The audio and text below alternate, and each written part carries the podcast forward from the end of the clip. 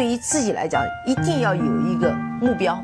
一个企业，它真的要对什么人负责任？嗯，要对社会负责任，嗯，对员工负责任，对股民负责任。这个三个责任，一个国家的发展，实体经济是永远是是顶梁柱。各位好啊，给你一个真实生动的格力电器，我们给的比你要的多。呃，今天啊是猪年的第一个交易日，整个大盘给人的感觉还是不错的啊，满盘皆红，振奋人心。我们往前其实倒十天来看，狗年的最后一个交易日其实也是不错的。我只能说这是一个好兆头，但是呢，我不能说这是一个好现象。我不知道很多人会不会被这样的首尾相连的。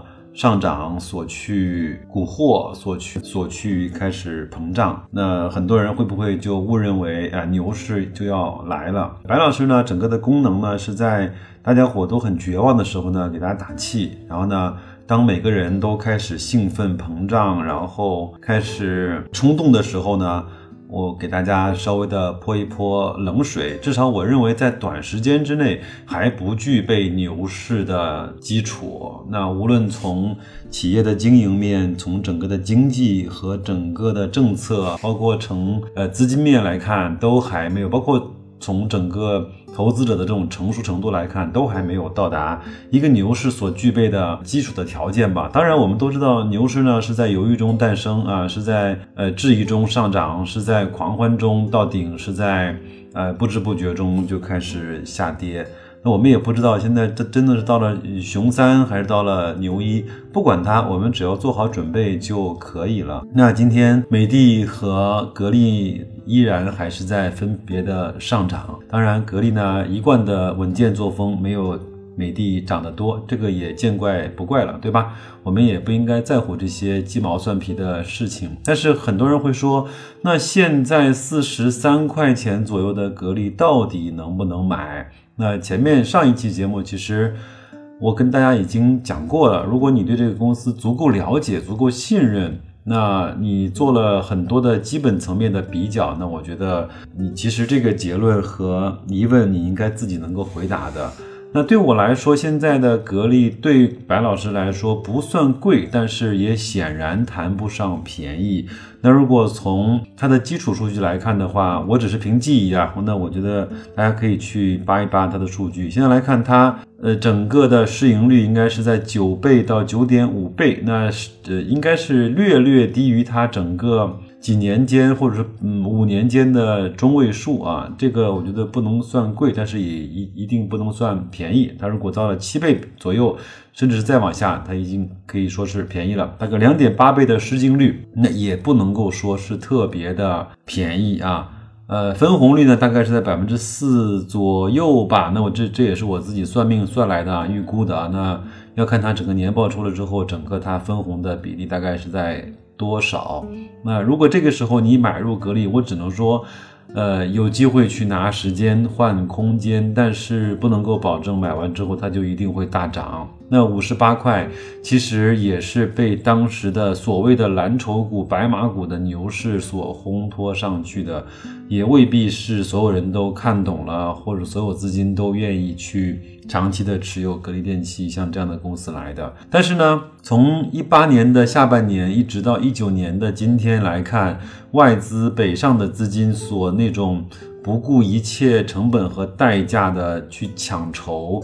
我觉得这个还是值得我们去关注的吧。这个时候，我们只要做好定投，做好安心的持股。当然，白老师还有自己的独门小秘器，做做好自己的小小的网格，让他自己去触发就可以了。包括今天，我更多的时间也是在陪家人，也基本上没有怎么去看盘。那反正我的条件单触发了之后，他会告诉我啊，那那是买入了还是卖出了？嗯。有时候呢，其实卖出虽然可以呃适当的获利，但是对我来说，我更喜欢买入，因为它给了我更多的去低吸筹码的机会啊。这个不讲了。前面呢，我是到了香港，当然也顺道去了趟澳门喽。那个看到澳门各个赌场的人都非常非常的多，我觉得也挺不解的啊。现在不是经济不好了吗？为什么赌场还那么多人呢？而且，呃，筹码都非常的大啊，基本上。起起玩儿大概就是五百港币了。那有很多的台面呢，是一千五到两千的，呃，就是入池的那个价格。我觉得真的比很多国家的赌场都要贵啊。那后来呢，看了看雪球，当然也有人在澳门，他讲了一个特别好玩的道理，就是说，因为全国最大的那个赌场关门了嘛，就是我们的股市嘛，那很多那个喜欢赌博的，包括赌钱的人没有地方去，那只能去澳门喽。呃，也我就我觉得也是一个道理吧，我觉得也很有意思啊。当然。呃，因为我不止，我是我我我不是第一次去呃赌场啊，当然更多的是去参观啊，更多的是去体会啊和体验。嗯，本身我并不喜欢打牌和赌钱的感受啊，但是我还也专门去看了一下整个赌场赢钱的秘籍，就是整个赌场盈利的秘籍，不并不是去赌客啊。那整个赌场呢，主要是通过概率的方式，通过精算的方式来去，通过控制，呃，赢面的方法来去，在很多次的对弈中能够赢到赌客的钱，基本上是这样。我跟大家稍微的普及一下啊，就是基本上如果一项游戏赌场设计的赔率呢，应该是赌场五十一的百分比，五十一的几率是赢的，那赌客呢百分之。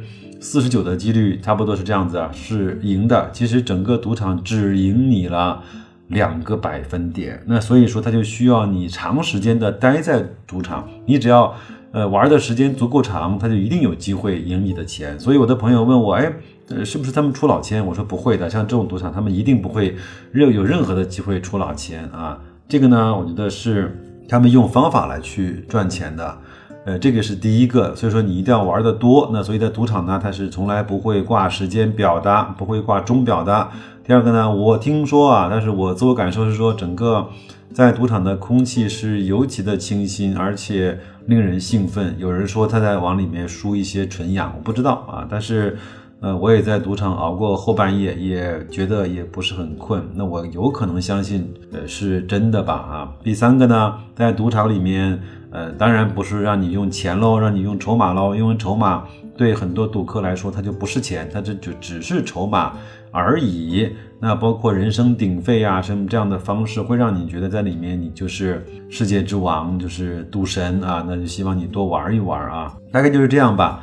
那但是还有一个数据呢，非常值得玩味啊！就虽然赌场只赢你百分之二的赔率啊，看上去它的赢面并不大，但是人的心理在里面其实嗯非常有意思，你知道吗？如果一个人。呃，就如果给了很多人一千块钱，让他们去赌场玩的话，赢的人平均只能够赢回来两百到三百元，但是输的人却有可能会输掉七百块左右。就是说，同样的赔率下，你赢的人和输的人，由于心理的不一样，你带回来的赢钱和输走的输钱，你整个的。比例是不一样的，大概是百分之二十五、三十比百分之七十左右这样的比例，对吧？这就是和我们在股市上投资里面非常相似的。我见过很多人，呃，小富即安，涨了百分之十就把它卖掉了，结果呢，却错过了后面。绝大多数的涨幅，也见过很多人百分之十不卖，百分之二十的亏损不卖，一直到了百分之五十、百分之七十，已经完全失去了信心，已经绝望了，就放在那边当压舱石了。这个呢，就是和我们在赌场的心理是完全一样的啊。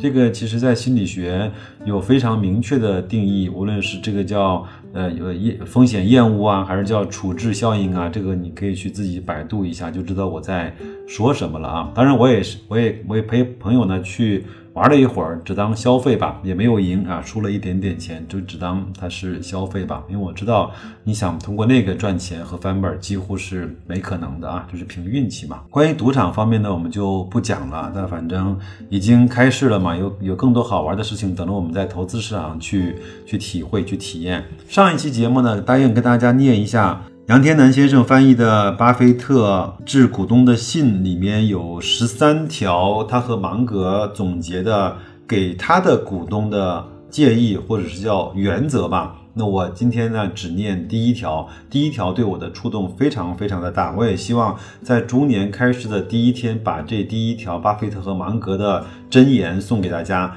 我们也知道该怎么和我们手里面这些公司去相处，整个今年的一整年，好吗？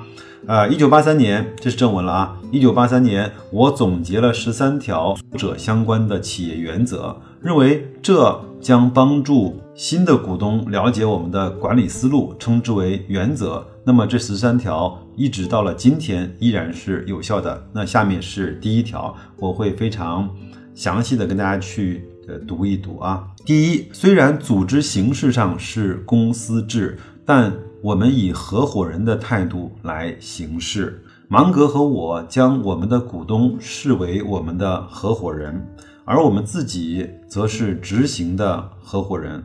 我们并不将公司本身看作资产的最终所有者，而是认为公司仅仅是我们持有资产的一个渠道。这句话什么意思呢？就是巴菲特和芒格认为，你买了伯克希尔哈撒韦的股票。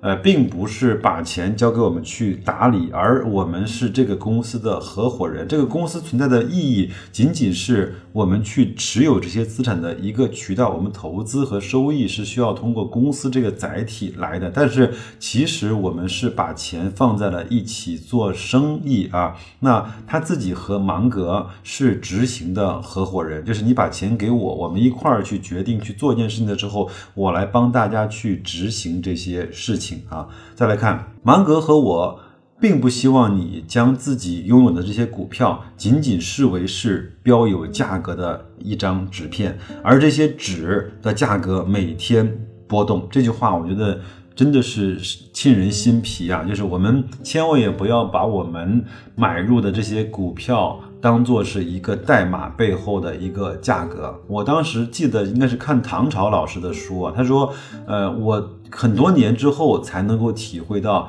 其实股票这种资产是流动性非常非常差的。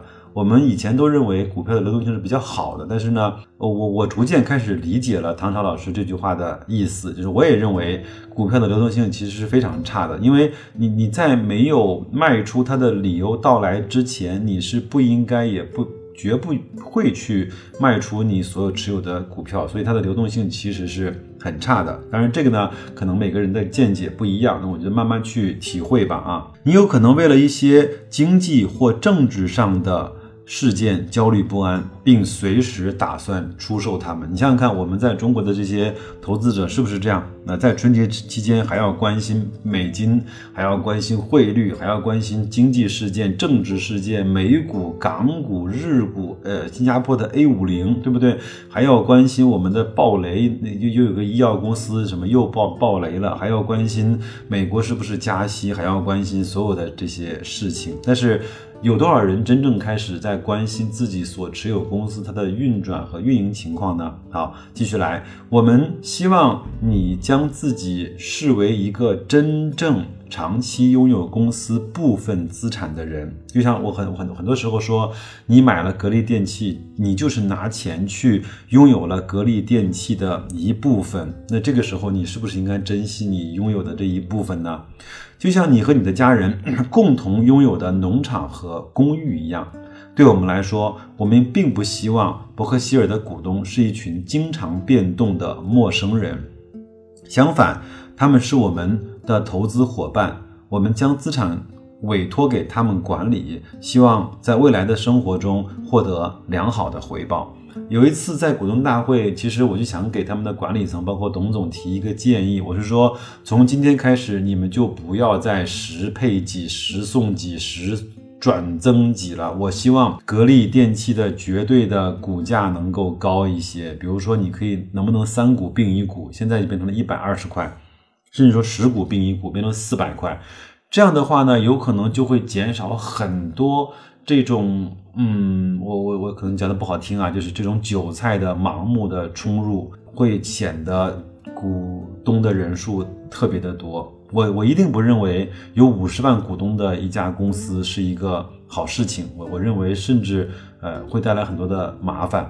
我我一定也相信茅台它那么高的价格，它的股东人数一定是少的，它的股东人数每年和每年变化的比例一定是少的。我也一定相信像谷歌这种一千多美元一只的。呃，一手一就一一股的股票，它的股东变化是少的。像伯克希尔这种二十五万美金一股的股票，它的股东变化一定是少的。我觉得一个很少的股东变化，可以非常好的去践行，或者是去实践整个的管理层，包括公司对股东的这种回报的便利性和整体性和延续性。这是我的个人观点，可能会被喷，但是我觉得 看完了这段文章之后，我还是要给大家去呃念出来。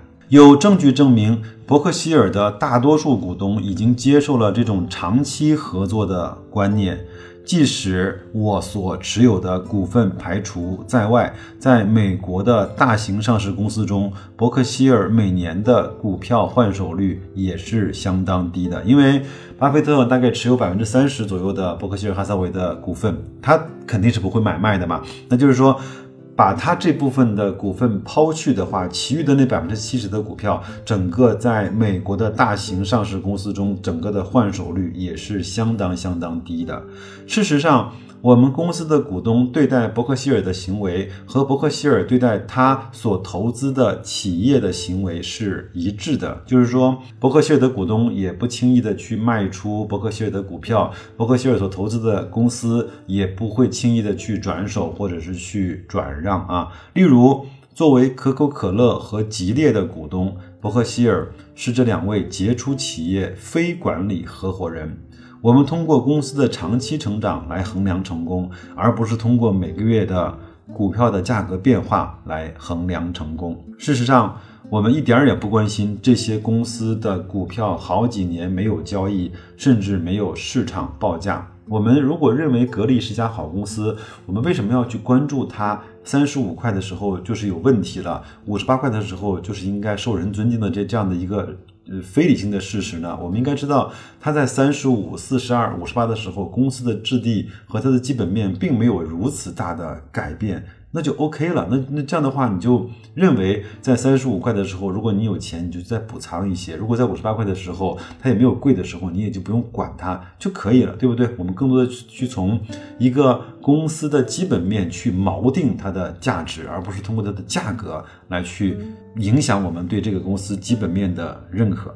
如果我们对一只股票有良好的长期预期，那么短期的价格波动对我们来说毫无意义，除非有人给我们一个非常有吸引力的价格。它指的是过高过低，就是贪婪到头，或者是恐惧到底。如果现在如果有人给我一个二十五倍市盈率的格力，我会毫不犹豫的卖给他一部分。OK，这是第一个。第二个呢？如果现在有人呃告诉我一个五倍的格力的市盈率，啊，一个一点二倍的市净率的格力的价格可能是十五块，我会毫不犹豫的去出售我的其他资产，把它转换成格力。就是这样，就是除非有人报给我一个非常非常有吸引力的。价格以上呢，就是这个这段书里面这句话这这个十三条里面的第一条。我认为这个呢虽然不长，也非常简单，但是很多人未必能够